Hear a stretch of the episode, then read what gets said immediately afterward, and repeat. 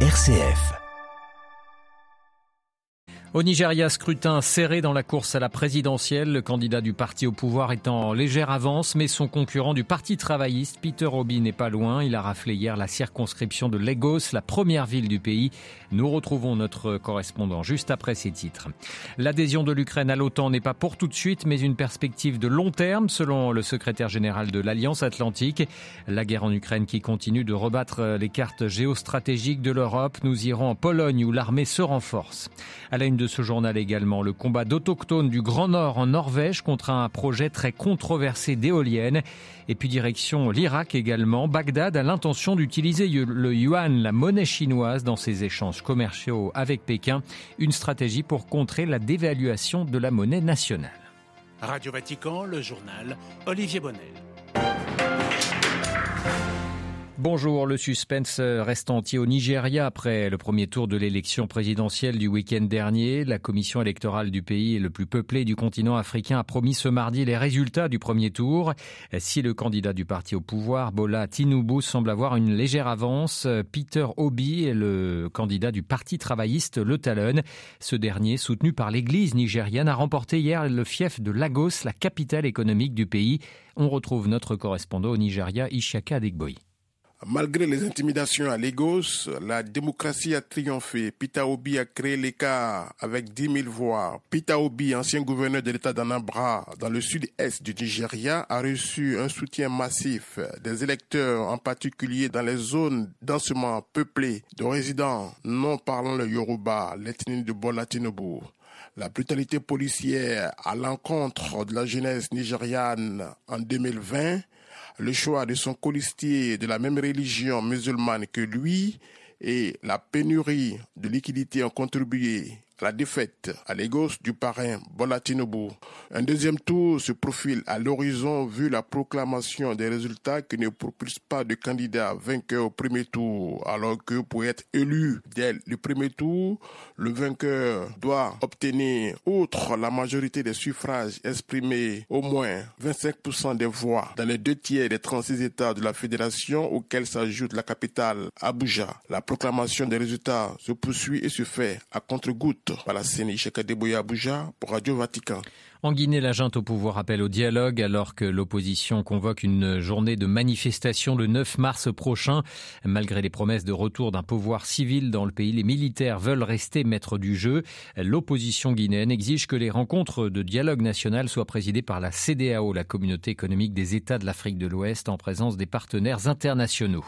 Au Mali, le chef de la junte, le colonel Assimi Goïta, lui a reçu sur son bureau hier le projet de la future constitution du pays. Parmi ses idées nouvelles, la possibilité d'ordonner la mobilisation générale, mais également le statut de la langue française qui euh, le relègue comme langue de travail. Un référendum sur cette constitution doit se tenir le 19 mars prochain, mais la date reste très incertaine. Dans l'est de l'Ukraine, la situation est extrêmement tendue autour de la ville de Bakhmut, au dire du commandant de l'armée de terre ukrainienne ce matin. Les combats sont toujours acharnés. Les mercenaires russes de Wagner tentent toujours d'encercler euh, cette localité. Moscou a par ailleurs annoncé avoir abattu la nuit dernière deux drones ukrainiens qui visaient, euh, selon lui, les infrastructures civiles dans le sud de la Russie. L'Ukraine qui espère bien rejoindre bientôt l'Union européenne. Cette année est le moment de décider du lancement des négociations d'adhésion expliqué ce matin sur Telegram le président Volodymyr Zelensky en postant des photos de sa récente euh, visite au Parlement européen. Pour l'OTAN, il faudra en effet en revanche attendre un peu. En visite en Finlande, le secrétaire général de l'Alliance Atlantique euh, Jens Stoltenberg vient d'expliquer que Kiev deviendrait membre de l'OTAN, mais qu'il s'agit d'une perspective de long terme, a-t-il ajouté. Pour lui, la priorité reste le renforcement d'un cadre afin d'éviter toute invasion à venir. Cette guerre en Ukraine a fait de son voisin polonais un acteur de premier plan, premier soutien de Kiev, mais aussi allié privilégié des États-Unis dans l'Europe centrale. Varsovie, à la lueur de cette guerre, est en train d'opérer une véritable mue stratégique. Cela commence par son armée.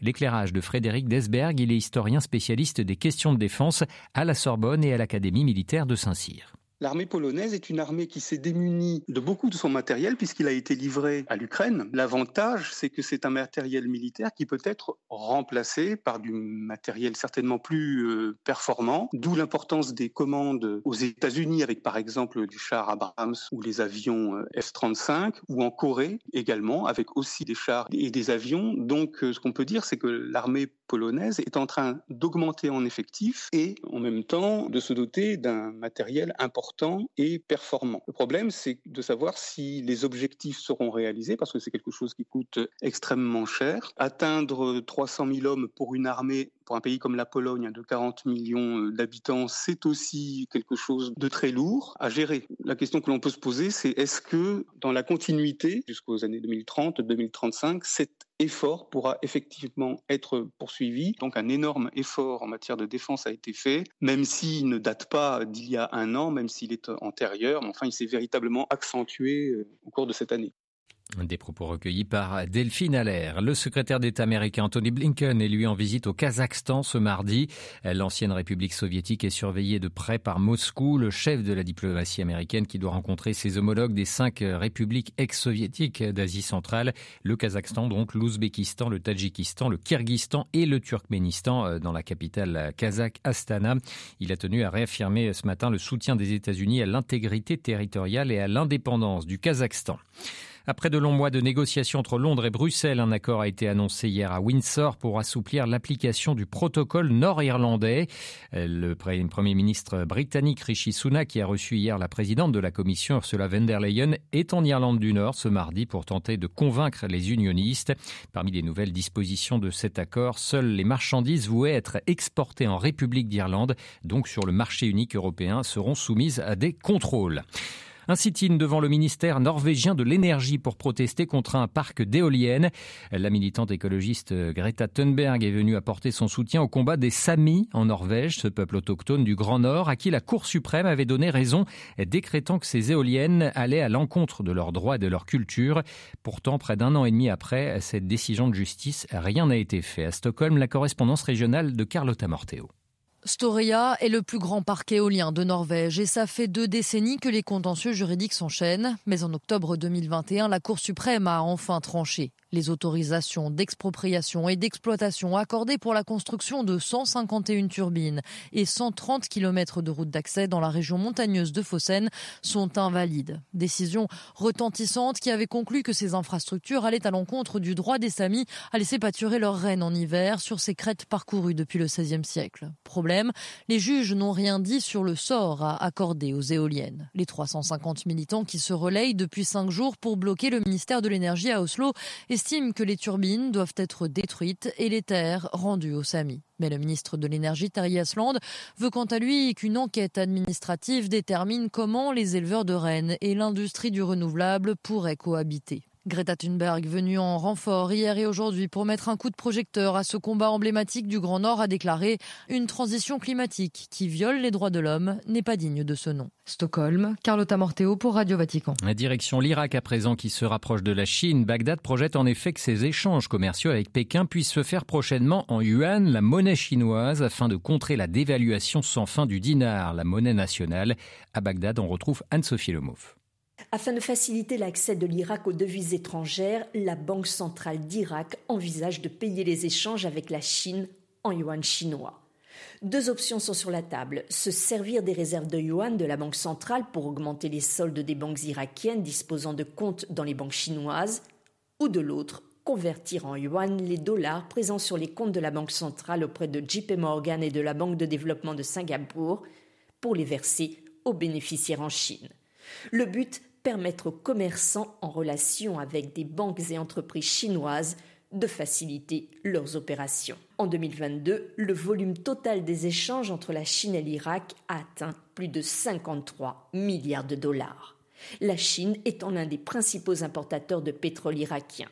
Ces options visent à soulager le marché irakien. Ces derniers mois, le dinar irakien a chuté face au dollar en cause la restriction par le secrétariat au Trésor américain des livraisons du billet vert à destination de l'Irak afin d'empêcher les dollars irakiens d'être transférés à Téhéran en contournant les sanctions.